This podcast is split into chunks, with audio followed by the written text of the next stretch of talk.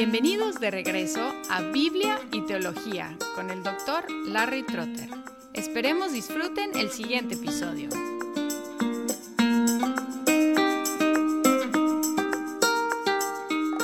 Ya llegamos a la conclusión del capítulo 1 y aquí tenemos un texto de dos versículos que son muy importantes en cuanto a la doctrina de la inspiración de la Biblia. En el episodio anterior escuchamos que Pedro nos dice que debemos prestar atención a la escritura como a una lámpara en un lugar oscuro. Y ahora explica por qué, qué es la escritura. En los versos 20 y 21 dice, Pero ante todo sabed esto, que ninguna profecía de la Escritura es asunto de interpretación personal, pues ninguna profecía fue dada jamás por un acto de voluntad humana, sino que hombres inspirados por el Espíritu Santo hablaron de parte de Dios. Aquí Pedro sigue su énfasis en la importancia del conocimiento del cristiano. Dice, sabed esto, y nos recuerda qué es la escritura y cómo nos llegó. Y en primera instancia dice que tenemos que entender que no fue una cuestión de interpretación personal. Ahora hay controversia acerca de lo que quiso decir aquí Pedro. Algunos piensan que está hablando de la interpretación del profeta, es decir, que no fue una cuestión de su propia interpretación, y otros dicen que no es una cuestión de la interpretación personal del lector.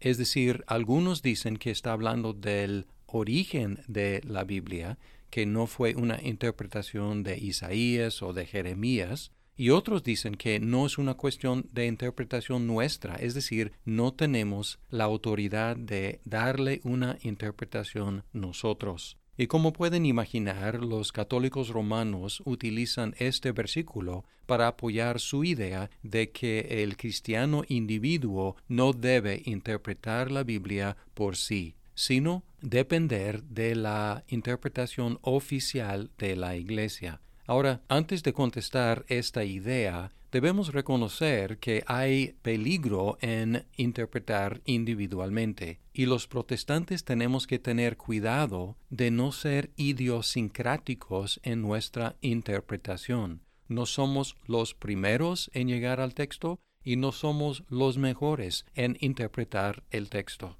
Así que debemos interpretar a la luz de la mejor interpretación histórica de este versículo. Es decir, estamos interpretando en comunidad con la Iglesia.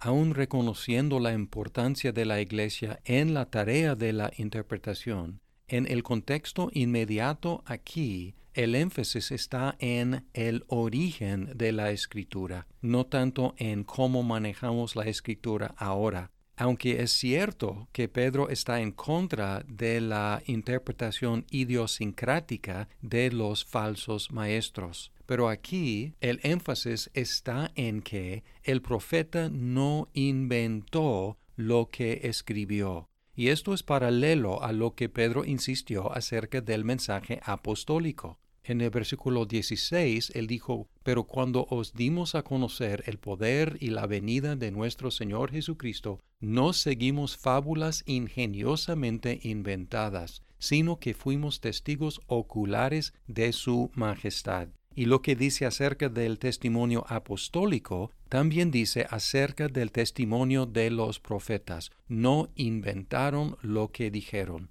Y el versículo 21 apoya esta interpretación. 21 dice, pues ninguna profecía fue dada jamás por un acto de voluntad humana. Es decir, el origen no es humano. Entonces, si no es un origen humano, ¿de dónde vino la escritura? Y es lo que explica en el 21.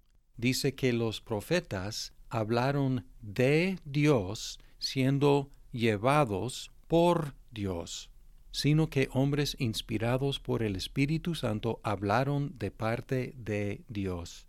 Pedro menciona su hablar, pero está refiriéndose a su escribir, incluyendo el escribir como parte de su acción de hablar, e insiste en que los profetas hablaron utilizando facultades humanas normales, pero al mismo tiempo su hablar y su escribir vinieron de Dios.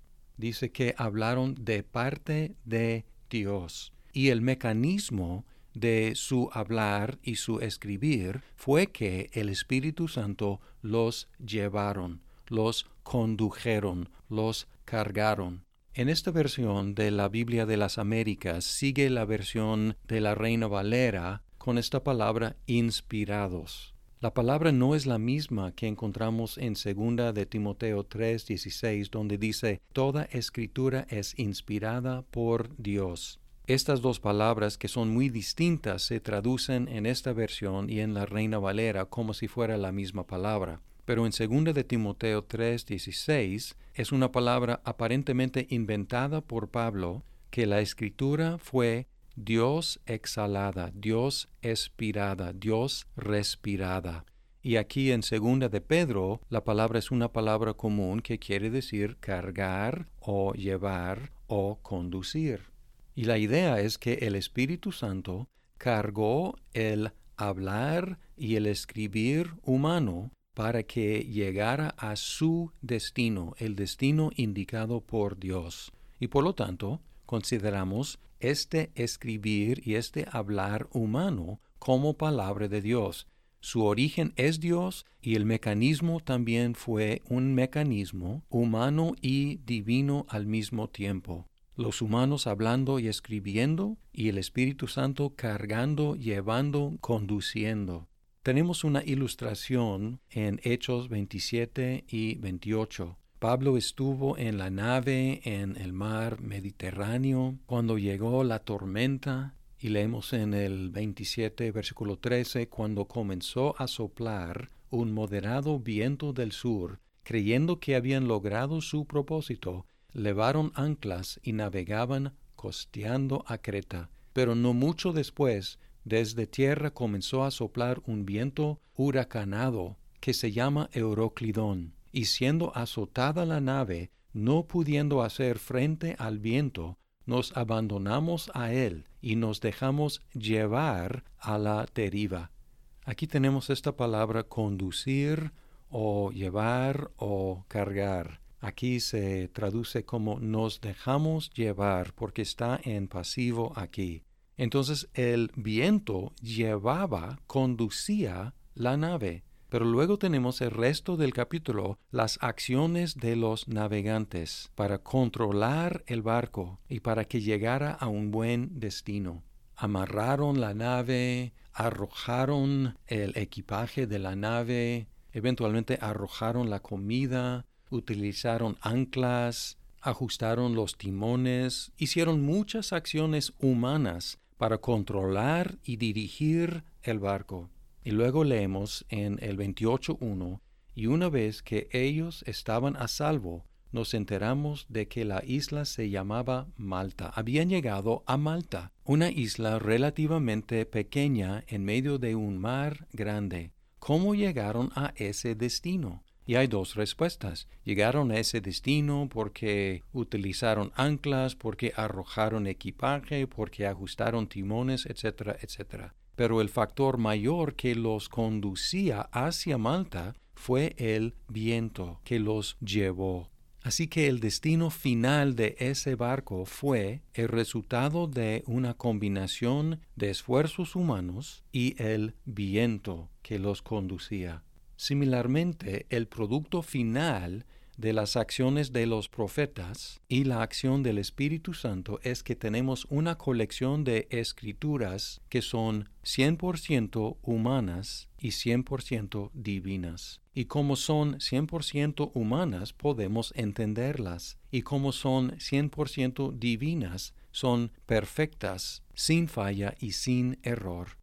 La idea de una palabra que es plenamente divina y plenamente humana no nos debe sorprender, puesto que esta idea es una parte central del mensaje cristiano, de una palabra divina que se hizo humana. Juan 1, 1 y 14.